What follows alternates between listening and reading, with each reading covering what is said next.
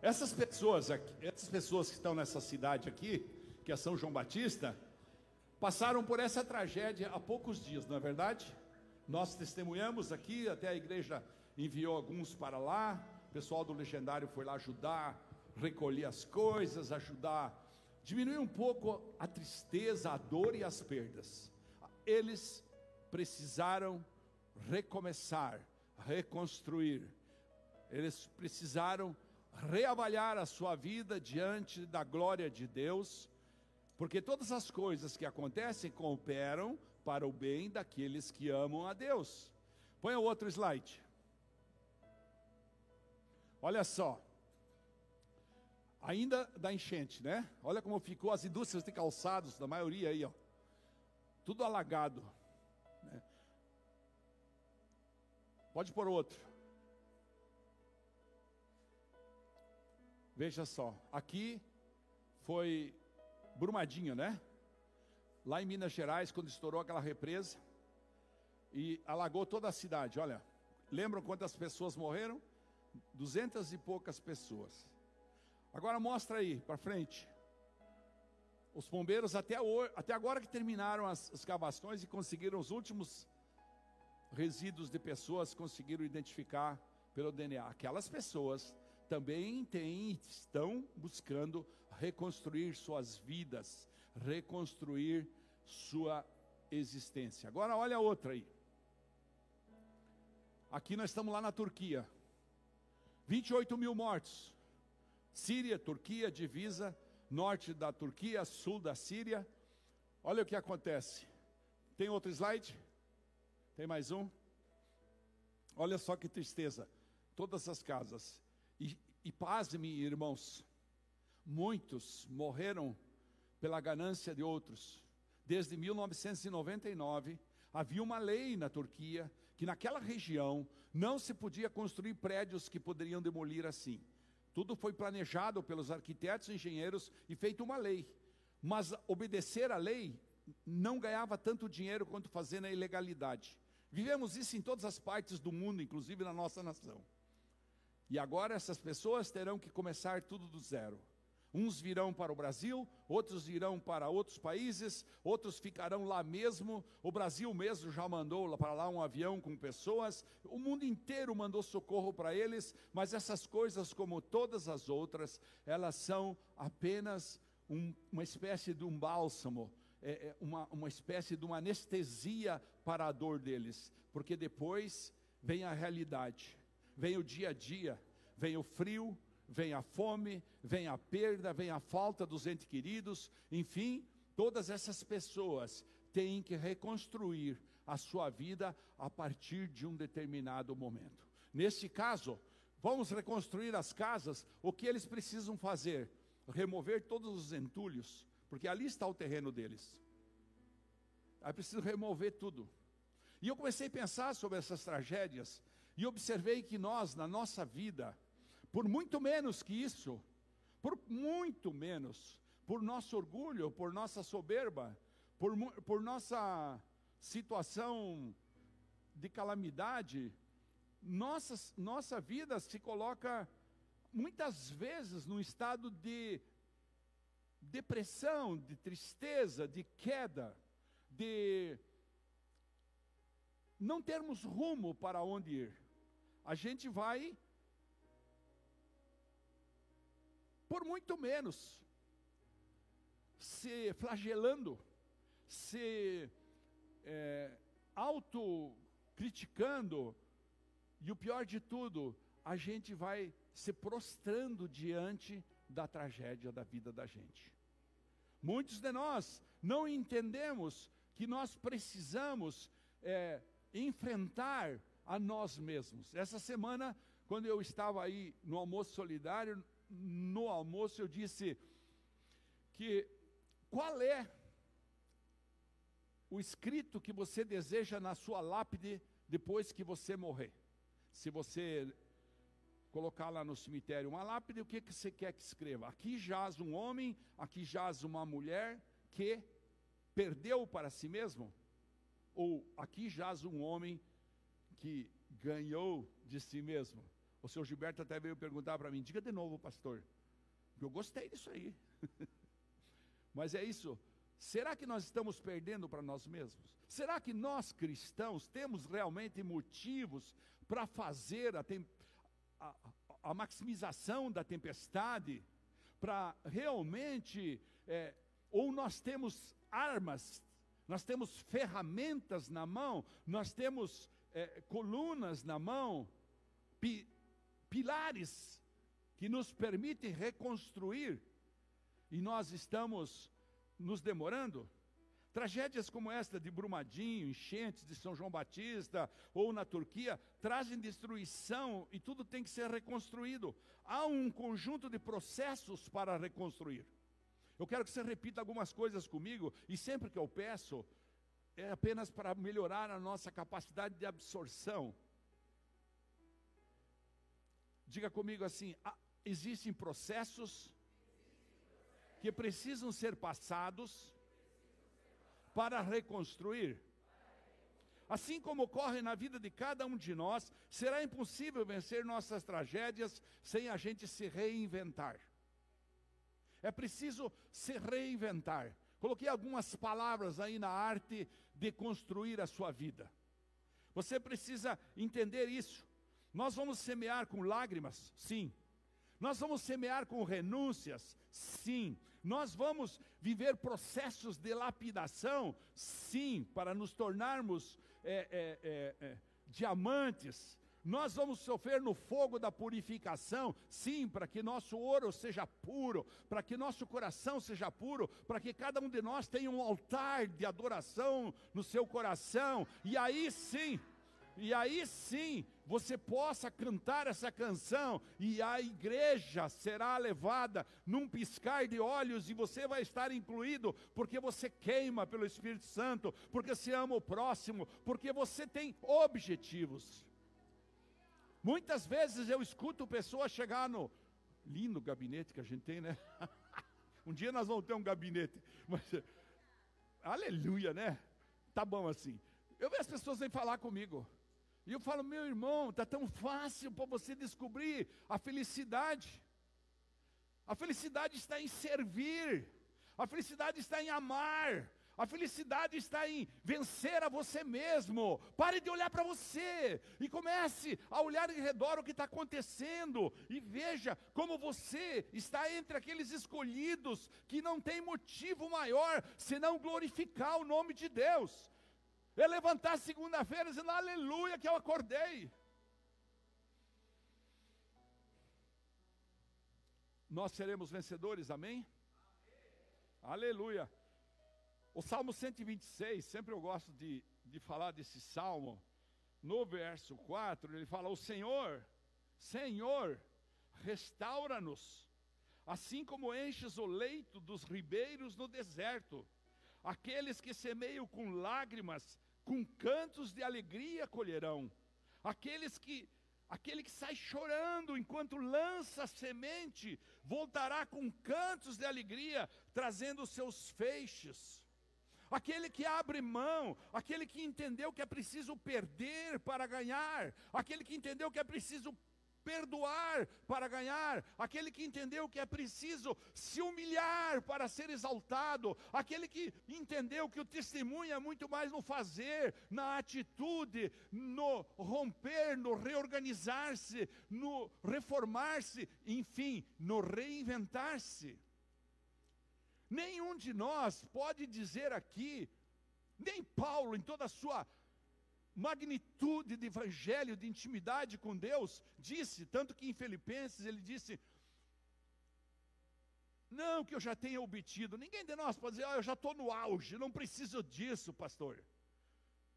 Não que eu já tenha, Filipenses 3,12 fala: Não que eu já tenha obtido tudo isso, ou tenha sido aperfeiçoado, mas eu prossigo para alcançá-lo, pois para isso fui alcançado por Jesus Cristo. Então olha para quem está do teu lado e diga assim: você foi alcançado por Jesus Cristo para prosseguir para o alvo, que é a sua salvação eterna. Irmãos, deixa eu falar para você. Resto é resto. O resto é resto. O resto vem de, de cumprido o seu propósito aqui na terra maior, de glorificar o nome de Deus. Entenda isso. O resto é resto. Não sobra nada. A única coisa que você vai levar para a vida eterna é aquilo que você realmente viveu na bondade, no amor, de fazer o bem, de servir o próximo, de reinventar-se, enfrentando a si mesmo, que é o mais difícil. As pessoas não entendem que elas podem mudar elas, elas querem mudar os outros. Mas a verdade, nós só podemos mudar a nós mesmos. Essa manhã, quando eu falava para essas pessoas que acabaram de adentrar como membros da igreja, eu falei: a nossa função como pastores, como líderes, não é passar a mão em cima de ninguém, mas é pregar o verdadeiro evangelho. E é ligar, ligar você com o Espírito Santo, ligar você com Deus, é fazer um caminho, é criar uma, uma, uma rede de internet grátis para você com o Senhor. Mas como eu vou reconstruir? A partir das ruínas, dos carrapichos que foram pegando como ovelha, foram durante minha caminhada, a partir da coleção de traumas que cada um de nós trouxe desde a infância, como reconstruir? É disso que eu quero conversar com vocês. Por isso eu falei, vamos reconstruir, porque nós vamos semear situações que nos farão chorar, que nos decepcionarão, que nós não vamos entender, vamos trabar, tratar com pessoas desleais, vamos tratar com pessoas ordinárias, vamos tratar com pessoas que estão na escuridão das trevas, e nós temos que amá-los e dizer: não, vem para cá. Não, ele, a pessoa está te jogando um dardo inflamado, você está usando o escudo da fé e dizendo: caia por terra, e você toma a tua espada e corta o demônio que está nela através da tua oração, da tua vida, e você vai amar aquela pessoa. É esse, é, é esse é, é, é contraditório que Deus nos propõe. É, é a não lógica do mundo. A lógica do mundo é: se me derem, eu dou. Se me alcançarem, eu alcanço. Se me fizerem um favor, eu faço. Se não, eu não faço. Se o pastor passar e não for na minha casa tomar um café, eu não vou mais naquela igreja. Se eu não, eu não vou mais. Se, não vou mais. Porque não entendeu. Não entendeu. Você precisa entender que Deus dá para cada um de nós o leitinho para aqueles que estão chegando hoje aqui na igreja. Ele dá o leitinho para o bebê na fé. Mas ele dá carne de pescoço para aqueles que já estão, para que a pessoa se exercite. Amém? Olha só, para a gente começar, para a gente recomeçar a vida, a gente precisa aprender uma arte, a arte de reconstruir a partir das ruínas. Claro que sempre você vai perder com a misericórdia, vai poder, perdão, com a misericórdia. Você vai poder usar a misericórdia de Deus para restituir a você. Deus, com a sua misericórdia, quando Ele sente que você está convergindo para Ele, que você está colocando o seu coração à disposição para ser limpo das ruínas do passado, para você poder refundar a sua situação, realinhar a sua vida, Deus vai entrar com a misericórdia e a compaixão e vai fazer o extraordinário, amém?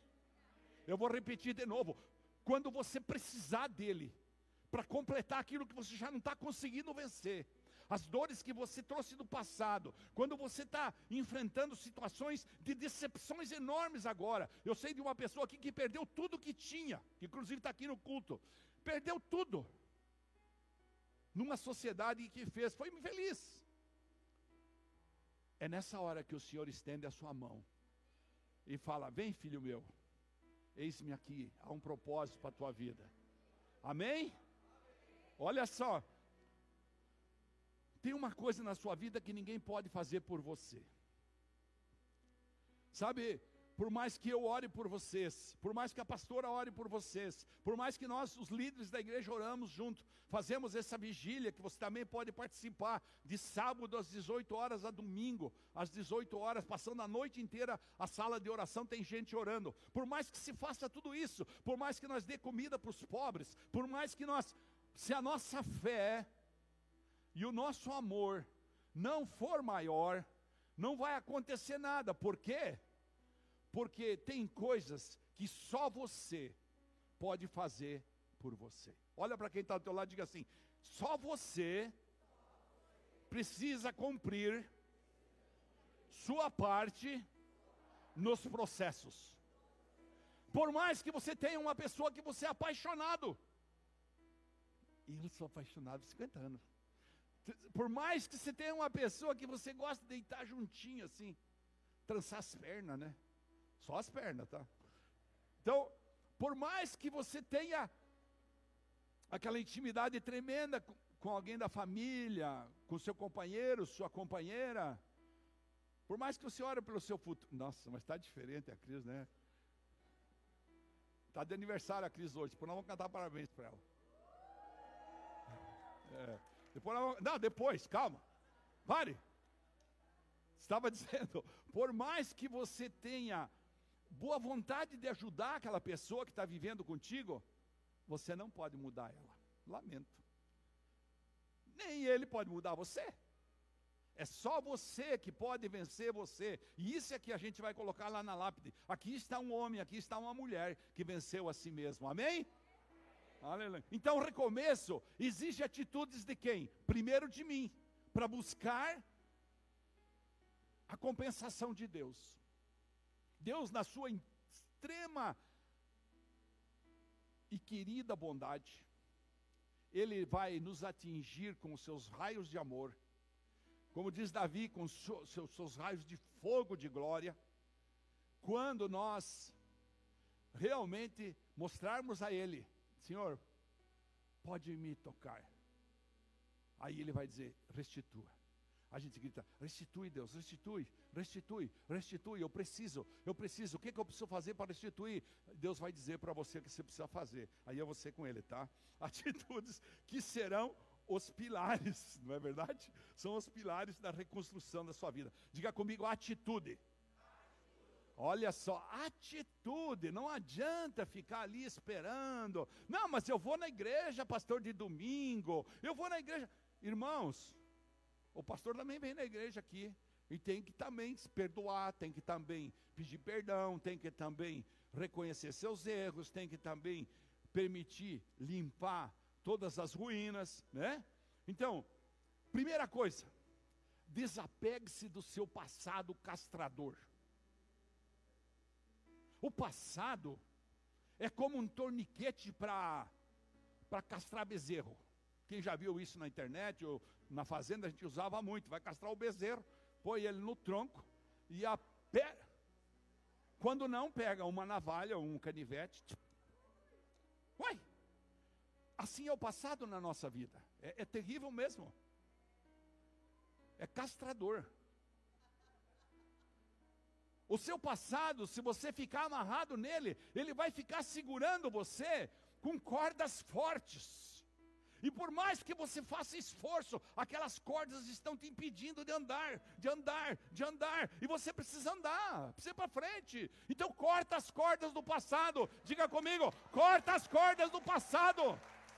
Corta as cordas.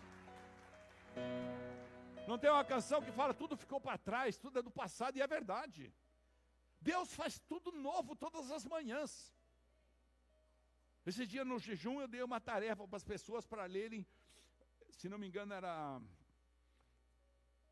era Lamentações 3, que fala: todas as coisas se renovam a todas as manhãs.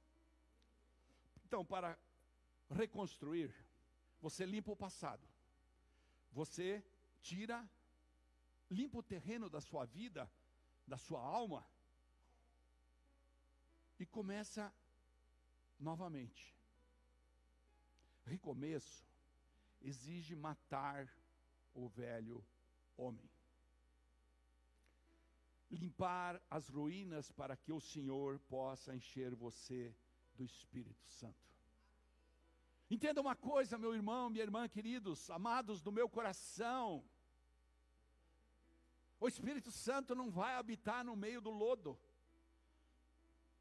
Pedro fala em 1 Pedro, não, em 2 Pedro, melhor seria que não tivesse se lavado, porque é que nem a porca que volta para o meio do barro, ou o cachorro que volta a comer seu próprio vômito. É preciso limpar o seu coração, e para isso precisa matar o velho homem. O que, é matar o velho homem, pastor? Olha o que, que, que, que a Bíblia diz em Efésios 4, 22. Quanto à antiga maneira de viver, vocês foram ensinados a despir-se do velho homem que se corrompe por desejos enganosos. O desejo é uma tragédia. Quando ele não é um desejo por uma coisa pura, quando ele atende os prenúncios, os clamores de uma alma machucada, os clamores de uma alma ferida ou de uma alma maldosa, quando os desejos são é, é, é, satisfeitos por um corpo carnal, mas quando você consegue matar esses desejos com a tua intimidade com o Espírito Santo, quando você consegue matar esses desejos com o seu quebrantamento, com o seu arrependimento, com o seu alinhamento de vida com Deus, então você vai ver limpar o terreno e a ação do Espírito Santo, nem você sabe como está acontecendo, mas você vê os milagres ao lado da sua casa, os milagres dentro da sua casa, os milagres no seu leito matrimonial, você vê, os, você vê as coisas acontecendo, você vê as coisas sendo transformadas. Mas o que, que nós fazemos? Em vez de nós limpar o nosso coração, nós ficamos cutucando os outros. É, porque você faz assim. Não, é porque você que faz assim. Você que está errada, você que está errado. Não. Maus hábitos como se estressar por coisas que você não pode mudar, como a outra pessoa, como eu disse. Esses maus hábitos precisam ser jogados fora. Deus não vai conviver no teu coração, no meu coração, no nosso coração, na nossa alma, com mau hábito. Mata o velho homem. Diga para quem está ao teu lado: mata o velho homem. Meus queridos, não perca seu tempo se estressando com coisas que você não pode mudar. Você tem controle? É, não, isso aqui eu tenho controle, pastor. Isso eu posso mudar. Isso aqui eu tenho condições de mudar. Eu vou pagar um preço, eu vou renunciar, eu vou ter que cavar fundo aqui, pastor. Eu vou sentir o fogo. Eu vou perder dinheiro, mas eu posso mudar. Então mude. Mas e aquilo que você não pode mudar? Você não tem controle. Isso não é da sua conta. Tem coisas que é da conta de Deus. Se você tem controle, mude. Se você não tem controle, entrega na mão de Deus. Quantos de nós temos más convicções que vieram lá do nosso, dos nossos steps, degraus anteriores da vida? Pessoas que foram machucadas, abusadas espiritualmente, pessoas que tiveram, é, fizeram más escolhas, muito mais que as escolhas, são as renúncias que determinam a rota de sucesso em nossa vida. Ah, importante é escolher? Claro que é importante. Não, pastor, eu já escolhi, eu vou ser um cristão. Mas eu vou começar o ano que vem a, a, a, dizimar, eu vou começar o ano que vem a ofertar, eu vou começar o ano que vem a parar de pecar, a parar de olhar na internet, eu vou começar o ano que vem a, a, a não ser agressivo, a não ser grosso na minha casa, né? Os maridos às vezes é, é, é, é, se achando que pode fazer isso, né? Ou seja, são maus costumes. É preciso limpar os entulhos, é preciso, é preciso limpar o terreno para que o Senhor possa operar em nossas vidas. E isso vai ajudar você a começar a reconstruir a partir do ponto que você está. É preciso entender isso. A partir do ponto que você está, o Senhor está aqui essa noite para te dar a reconstrução para restituir a você o amor, para restituir a você a vida verdadeira. Quantos de nós temos relacionamentos tóxicos porque eles são vantajosos? Eu tinha um discípulo que depois de dez anos que eu andava com ele, ele dizia assim para mim: Ah, Admir, mas Eu não posso deixar de ir lá no joguinho de sábado de tarde. E todo sábado ele voltava bêbado para casa. Mas eu não posso deixar de ir lá, porque são meus clientes, meus fregueses. Mas você vai lá com o quê? Você é sal naquela terra? Você é luz naquele? Ou você é um sepulcro caiado que fica exalando o perfume podre da vida? Precisa escolher. Então, como eu disse, mais importante que você escolher é você renunciar para cumprir as escolhas. Que é aquela história, mais importante que começar é terminar um processo.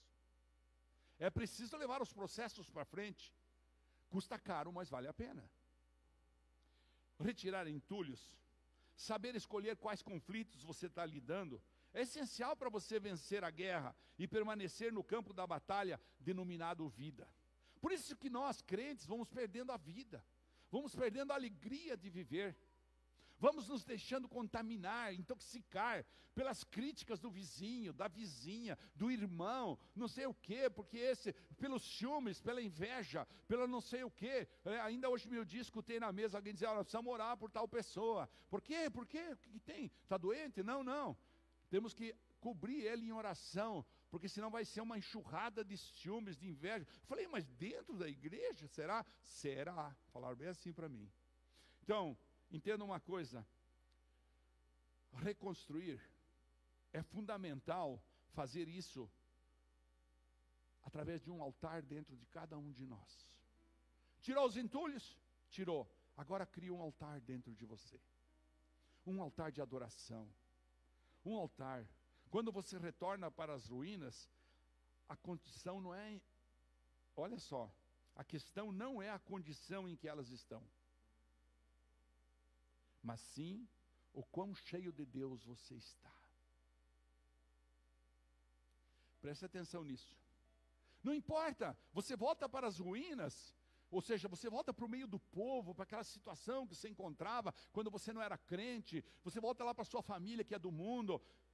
O que importa é que você vai lá cheio do Espírito Santo, você vai lá cheio do amor de Deus, você vai lá como luz, você vai lá como sal, você vai lá como pessoa que vai temperar aquelas pessoas com seu testemunho. Você vai lá porque você tem um altar queimando dentro do seu coração. As pessoas vão perceber e vão começar a falar para você: "Meu Deus, você tem alguma coisa diferente".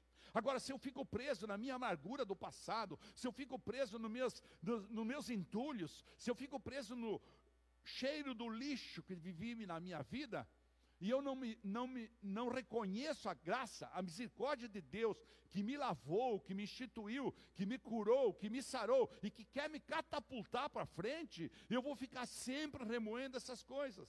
A palavra de, diz, a palavra de Deus diz o seguinte: você não coloca remendo sobre roupas novas. Por isso você precisa ser cheio de Deus naquele lugar.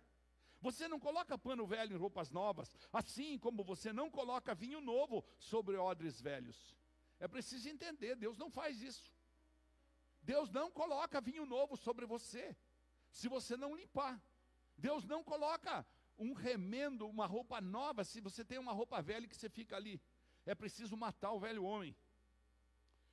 Jesus não veio para camuflar nossas feridas. Jesus não veio para fazia uma casquinha por cima da ferida. Eu lembro quando a gente era criança que a gente batia o dedão na pedra, a gente tirava aquela casquinha e saía sangue. Tirava a casquinha e saía sangue. Jesus não veio fazer casquinha na sua ferida, ele não veio é, é, aqui na terra para isso. Jesus diz: Eu não vim para anestesiar as suas dores, mas eu vim para que elas não existam mais. Diga comigo: Jesus veio para que minhas feridas meus traumas, minhas dores, minhas ruínas não existam mais. Aplauda o Senhor Jesus por isso.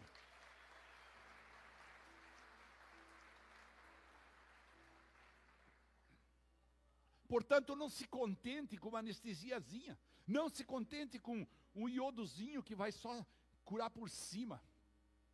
Vai fundo. Vai fundo, limpa. Mata o velho homem, fala tudo, isso aqui é do velho homem. Sai, falava besteira antes, não fala mais. Ouvia piada suja antes, não ouve mais. Ouvir a música do mundo, não ouve mais, que é para limpar teu coração. É para você ganhar garra. Você antes criticava todo mundo, não critica mais. Você julgava todo mundo, não julga mais. Você não perdoava ninguém, você dava na cara de todo mundo, se fosse preciso. Meu Ademir, não faça mais isso. Entendeu? Ele veio para que nossas feridas, para que nossas más convicções, para que nossos maus hábitos não existam mais.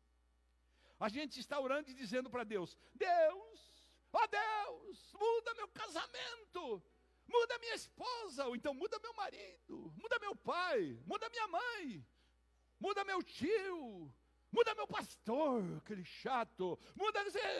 E a gente está orando assim: Deus, muda minhas finanças. Ai, Deus, muda meus filhos, Deus, muda aquela situação X. E Deus está dizendo para nós: deixa primeiro eu mudar você.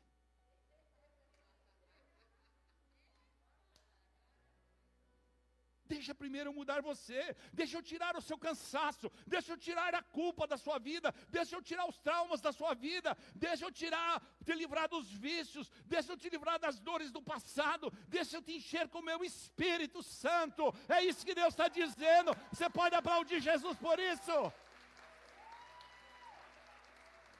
Antes, antes de clamar, Deus está dizendo: Ei filho, abre teu coração que eu quero te curar eu quero te sarar, eu quero fazer queimar dentro de você a glória do meu nome. É isso que Deus quer. Isso é reconstruir a vida em cima de bases sólidas, como Jesus ensinou. Não é em cima da areia, não é em, mas é em cima da, da rocha, que é Jesus Cristo. Quando você se enche do Espírito Santo, tudo pode estar em ruínas ao seu redor, mas você está cheio do Espírito Santo. Você vai reconstruir a partir do temor do Senhor. Cheio do Espírito Santo, por quê? Porque tem temor do Senhor. Exercendo os dons que o Espírito Santo já te deu. Muitos de nós já recebemos muitos dons. Quando a gente fala em dons, a gente só lembra de línguas estranhas, a gente lembra de acreditar, de, de, desculpa, de descobrir o futuro das pessoas. Isso é dom. A gente quer ser meio cigano, né? Isso é coisa do diabo mesmo. Isso é do diabo. Não. Deus te deu talentos. Deus te deu garra, Deus te deu saúde. Deu saúde para hoje você começar a reconstruir. É só você pedir para Ele, restitui, Senhor. Restitui meu amor pela tua palavra. Restitui meu amor pela santidade. Restitui, restitui, restitui na minha vida. Sabe, a gente esquece uma premissa, uma premissa, uma premissa importante de viver a vida cristã. Pode vir o pessoal do louvor. A gente esquece uma vida premissa. Jeremias 29, 11 fala: Porque sou eu que conheço os planos que tenho para vocês, diz o Senhor. Planos de fazê-los prosperar e não de causar dano. Planos de dar a vocês esperança e um futuro. Reconstruir exige atitude de trabalhar. A pastora sempre fala esse versículo para mim, quando a gente vê uma pessoa que está ali fazendo o corpinho mole, achando que vai cair do céu, né? Hoje eu ainda vi um vídeo sobre isso aí, né? O cara falando, o cara sobe na escada, é daquele filme que até postei lá no, no, no grupo lá. É, é, é daquele filme em que Deus falava com os Deus vai embora e fala assim, as pessoas ficam, agora faça a tua parte, trabalha aí, porque é, é, as pessoas ficam pensando que as coisas vão cair do céu. Não, não. É preciso abrir seu coração para ser tratado pelo poder de Deus. Ter um plano para sua vida é ótimo, mas para construir uma nova vida você deve arregaçar as mangas e começar a trabalhar. O trabalho é até uma terapia. O conjunto de ações que você propuser, se propuser a realizar vai permitir reerguer-se enfrentar a sua crise, reavivar sua paixão de vida e, consequentemente, promover um melhor sentimento, você precisa trabalhar, você precisa obedecer, você precisa entender que quando ainda estávamos com vocês, nós ordenamos isso, diz Paulo em Tessalonicenses 3,10. Tessalonicenses, segunda de Tessalonicenses 3,10. Se alguém não quiser trabalhar, também não coma. Paulo fala na Bíblia: se alguém não quer trabalhar, que não coma. Ou seja, é preciso ter uma atitude de se reinventar. Na versão Almeida Revista e Corrigida, do Jó 14, 7, fala assim: Porque há esperança para a árvore que, se for cortada, ainda renovará, e não cessarão os seus renovos. Se envelhecer na terra a sua raiz e morrer o seu tronco no pó, ao cheiro das águas brotará e dará ramos como a planta. Ao cheiro das águas. Quantas vezes você foi pescar, ou então você passou perto do riacho, de uma água que você viu um tronco que caiu e de repente encostou na água e começou a rebrotar novamente? Essa semana mesmo passada, a gente podou uma trepadeira que tinha lá em casa, e hoje eu fui olhar lá e falei para Carol: começou a sair os brotinhos de novo, bem pequenininho, fui olhar assim, já está saindo os brotinhos, porque ao cheiro das águas, é assim que Deus quer fazer na sua vida, com o Espírito Santo, com a água da vida, com o Senhor Jesus derramando sobre você o pão da vida, a água da vida, com o cheiro da glória de Deus na sua casa, no seu trabalho, no seu dia a dia, você vai poder desfrutar do rebroto, do reconstruir, do ter a felicidade de ser um crente de amor, de esperança, que serve os outros e sente a felicidade de servir. É preciso promover uma mudança quando você sente que Deus já não está soprando mais. Você precisa fazer a sua transição. Essa é a atitude, faça você a sua transição. Pague o preço. Pague o preço, vai valer a pena.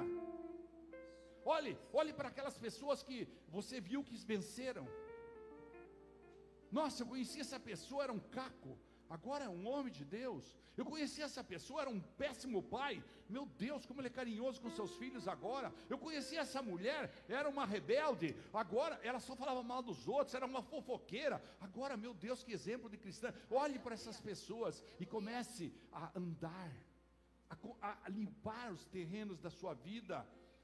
Tome uma atitude. Não tem, irmãos. Eu não sei se vocês sabem. Mas se você, para, pastor, comece por onde? Diga para quem do teu lado, comece pela adoração. É preciso adorar a Deus. Comece a dizer, alma minha, louve ao Senhor, como diz o salmista. Alma minha, exalte o nome de Deus. Alma minha, glorifique Deus mesmo na tempestade, mesmo nas ruínas. Alma minha, louve a Deus. A adoração tem cheiro de liberdade. A adoração, queridos, ela, ela nos forma com excelência. Jesus disse para aquela mulher no poço, no João 4: Eis que eu estou buscando adoradores em espírito e verdade, que adorarão o Pai. São esses os adoradores que o Pai procura, aqueles que vão em espírito e verdade, aqueles que chegam na igreja e fazem o que vocês estavam fazendo aqui. Nossa, que lindo essa igreja com as mãos levantadas, gritando, e a igreja, né? Talvez você deva começar por aquela que, aquela que nós cantamos de manhã lá, como é que era? Aquela.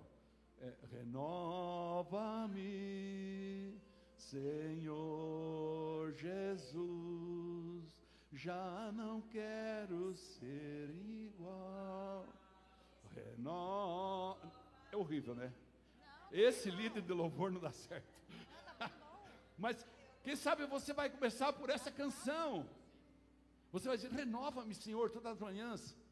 Quem sabe você vai pegar um pouco de garra e vai levantar meia hora antes amanhã. Põe o seu relógio lá. Meia hora antes. Antes de ir para trás do café, do chimarrão, do trabalho, você vai ler um texto bíblico. Leia lá o Salmo 51 para começar.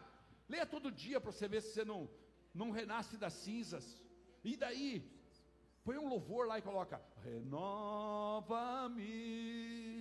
Senhor Jesus.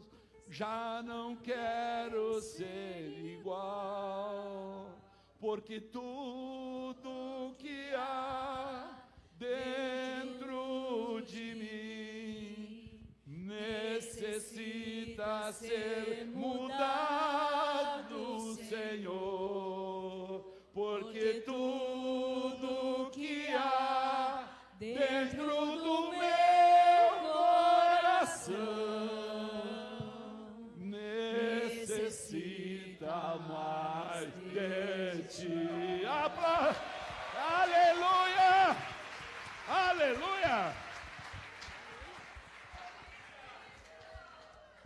Sabe, entenda uma coisa: a alegria e a esperança, elas não dependem do cenário em que você está, mas da vida do Deus que você carrega.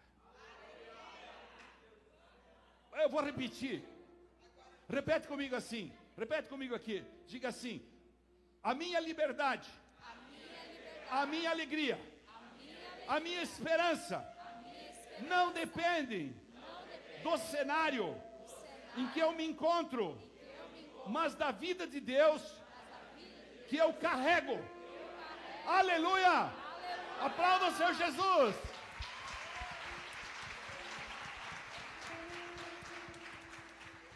O salmista fala: mesmo quando eu andar por um vale de trevas e morte, não temerei perigo algum. 23, 4. Pois tu estás comigo, e tua vara e o teu cajado me protegem. Salmo 23. Onde fica as Bíblias? Você vai nas lojas, está lá. Ou no Salmo 91 ou no Salmo 23. Ninguém sabe nada, ninguém lê, mas está lá. Sabe, irmãos, desenvolva uma visão de futuro para você. Antes que você possa construir uma nova vida, você deve especificar na sua mente o que você pretende alcançar, o que você pretende viver, como você pretende viver. Mas não tenha pressa. Esse é o problema. Hoje nós vivemos na era do imediatismo. Porque a facilidade com que nós falamos com alguém que está nos Estados Unidos. Alguém falece lá às 23 horas, às 23 e 1, o Brasil inteiro sabe. Então, esse imediatismo nos trai, porque Deus tem o tempo dele, é o kairos de Deus. Persevere. Atitude, persevere. Olha para quem está do lado e diga assim: persevere. persevere. Tome atitude. Por que não fala? Hã? Reconstruir uma vida exige passar por provas de fogo. Paulo, o Pedro explicou isso e fala assim: ó, assim acontece para que fique comprovado que a fé que vocês têm, muito mais valiosa do que o ouro que perece, mesmo que refinado pelo fogo, é genuína e resultará em louvor, glória e honra. Ah, não, coloca lá, vai. Tem, tem, 1 Pedro 1,7. Coloca lá. Olha só o que, que, Pedro fala aí. Ó. 1 Pedro 1,7.